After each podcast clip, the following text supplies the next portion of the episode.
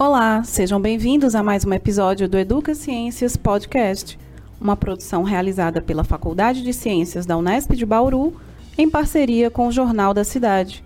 Eu sou Aline Lisboa, professora da Unesp, pesquisadora na área de mídia e tecnologia, e estarei na companhia de vocês até o fim deste episódio. Nosso podcast é um programa de entrevistas publicado quinzenalmente, onde professores de áreas diversas do conhecimento científico discutem sobre temas relevantes. E para saber mais sobre nosso projeto e seus conteúdos, siga nossos perfis nas redes sociais. Estamos no Instagram em educaciênciasfc, no Facebook em nossa página Educa Ciências e para ouvir este e outros episódios, acesse as plataformas Spotify ou Google Podcasts. No episódio de hoje, falaremos sobre a importância da vacinação contra o HPV em crianças e adolescentes. E para debater sobre esse tema tão atual, convidamos a professora Cristiane Piena Soares, professora de Citologia Clínica e Biologia Celular da Faculdade de Ciências Farmacêuticas da Unesp, campus Araraquara, doutora em Anatomia Patológica e pós-doutora na Harvard Medical School em biologia molecular associado ao tratamento do HPV. Ficou interessado? Então vem com a gente. Está começando o Educa Ciências Podcast. Quando o assunto é educação, a gente se informa aqui. Olá, professora Cristiane. Seja bem-vinda ao nosso podcast. Agradeço muito por ter aceito o nosso convite. É, boa tarde a todos. Eu agradeço ao Jornal da Cidade a oportunidade de estar aqui e ao programa Educa Ciências por uh, ter a possibilidade de participar e trocar informações. Professora, para que nossos ouvintes possam compreender melhor sobre o tema, você pode começar explicando o que seria o HPV e como ocorre a infecção deste vírus? Bom, primeiramente, HPV é a sigla em inglês, que é Human Papilloma Virus, que em português é papiloma vírus humano. Ele é um vírus DNA, de material genético igual ao nosso, nós seres humanos, pequeno, de 55 nanômetros de diâmetro, só para vocês terem uma ideia de dimensão, é menor que um grão de areia, e ele é, é infectado né, a partir da transmissão por microlesões que acontece durante a relação sexual, onde o vírus consegue penetrar e ao penetrar ele vai se multiplicar e vai lançar partículas virais na superfície. É, uma coisa importante de destacarmos é a forma de contaminação desse vírus, né? Que se dá através da relação sexual, como você bem falou. Explica para a gente, então, como acontece a transmissão. Bom, a transmissão é sexual, ela pode ser genital-genital, anal ou vaginal, e pode ser oral-genital. Ah, como eu disse, é, essa relação sexual às vezes é imperceptível, ocorrem microlesões.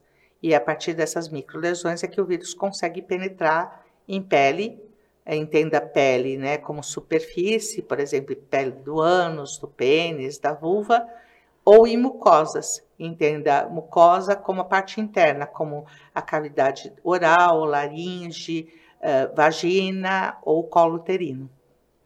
É necessário também, professora, informar a população que o HPV é um vírus que possui tipos diferenciados, é, causa também sintomas e doenças distintas. Então, você poderia falar um pouco mais sobre quais seriam esses tipos de HPV e quais são as doenças associadas a ele? Bom, primeiramente, já existem mais de 200 tipos de HPV identificados. E diferente do coronavírus, eles são numerados. Os vírus chamados de baixo risco, que causam verrugas, os mais frequentes são o HPV 6 e o 11, enquanto os vírus chamados de alto risco de malignidade, mais frequentes são o 16 e o 18, que causam câncer em diversas regiões do corpo. A vacinação se tornou um bem precioso nos últimos anos, tanto no Brasil como no mundo, né? E esse tema ele se tornou um assunto central para todo mundo.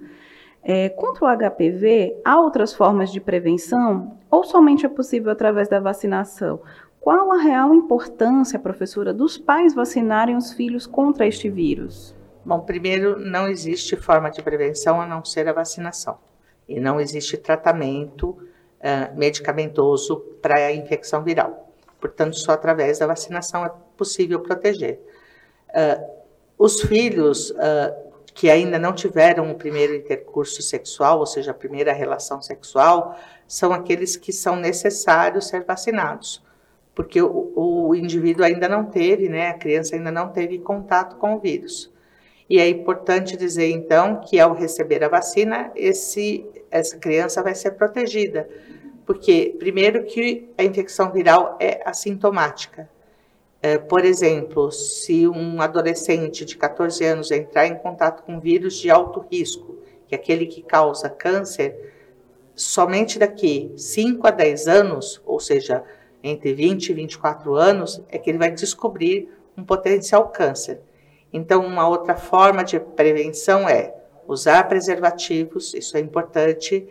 Os preservativos masculinos não protegem 100%, os femininos são melhores. Fazer o seu exame regular de Papa Nicolau para as mulheres e uh, tomar alguns cuidados, como não ter múltiplos parceiros, entre outros. Essas são as prevenções uh, possíveis. Professora Cristiane, muito obrigada pelos conteúdos que você trouxe hoje. Gostaria de acrescentar mais alguma coisa? Caso alguém tenha alguma dúvida, como pode fazer para entrar em contato? Bom, só acrescentando que a idade de vacinação das crianças gratuitamente no SUS é de 9 a 14 anos meninas e agora recentemente o Programa Nacional de Imunização autorizou de 9 a 14 anos meninos. Não esqueçam de vacinar os meninos também. Uh, caso queiram entrar em contato, o meu e-mail é cristiane, é, C-H-R-I-S-T-I-A-N-E, ponto P, Soares, com S no começo e S no fim, arroba unesp.br. Muito obrigada, professora. O episódio de hoje vai ficando por aqui. Agradecemos também ao nosso parceiro Jornal da Cidade por ceder o estúdio para a gravação do podcast e aos ouvintes que nos acompanharam até o fim. Neste episódio, contamos com a apresentação e roteirização de Aline Lisboa, produção de Vinícius Pereira e edição de Giovanna Nolasco. Muito obrigada e até a próxima! Você ouviu o Educa Ciências Podcast, quando o assunto é educação a gente se informa aqui. Espero vocês no próximo episódio. Até lá!